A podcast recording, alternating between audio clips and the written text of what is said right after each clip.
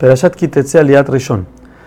La Torah sigue hablando de las leyes de las guerras voluntarias y nos dice que si uno en mitad de la guerra encuentra a una mujer en el campamento enemigo, aun y que esta, esta está casada, uno la puede tomar como esposa para él, ya que la Torah sabe que esto es una prueba muy difícil, entonces lo permitió.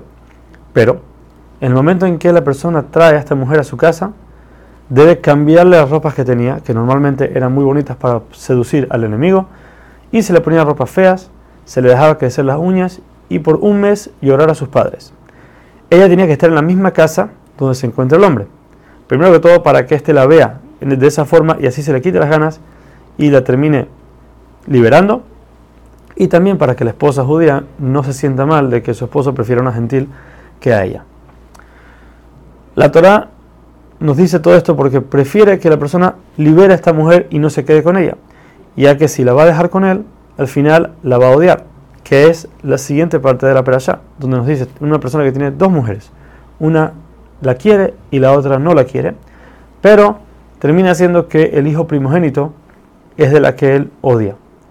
Aun y que este niño no es de la mujer que él prefiere, ya que él es el primogénito, él tiene que recibir, cuando llegue el momento de la herencia, él debe recibir el doble, como cualquier primogénito. Quiere decir que si él recibiría como si fueran dos personas, o sea que si son tres hermanos, la herencia se divide en cuatro, este primogénito recibe dos y los otros dos reciben cada uno su parte.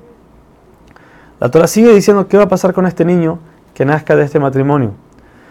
Este niño lo que va a pasar es que a los 13 años va a empezar a robarle plata a su padre, con eso va a comprar carne y vino. Sus padres al ver esto tienen que llevarlo al Bedín, el cual lo va a castigar con latigazos. Si el niño sigue robando y haciendo lo mismo, entonces lo llevan de nuevo al Bedín, el cual lo va a castigar con la pena de muerte. Esto es por qué? Porque la Torah sabe cuál es el futuro de este niño. Al ser que desde esta temprana edad está robando, va a llegar un momento en que no va a tener más lo que quitarle al papá y va a salir a la calle a robar.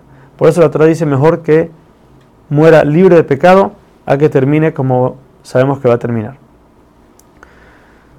En este caso también, así como los testigos falsos que vimos en la playa pasada, a este cuando se mata a este niño, se tiene que anunciar que tal y tal persona fue, fue matada por el Bedín por hacer esto para que la gente escuche y aprenda.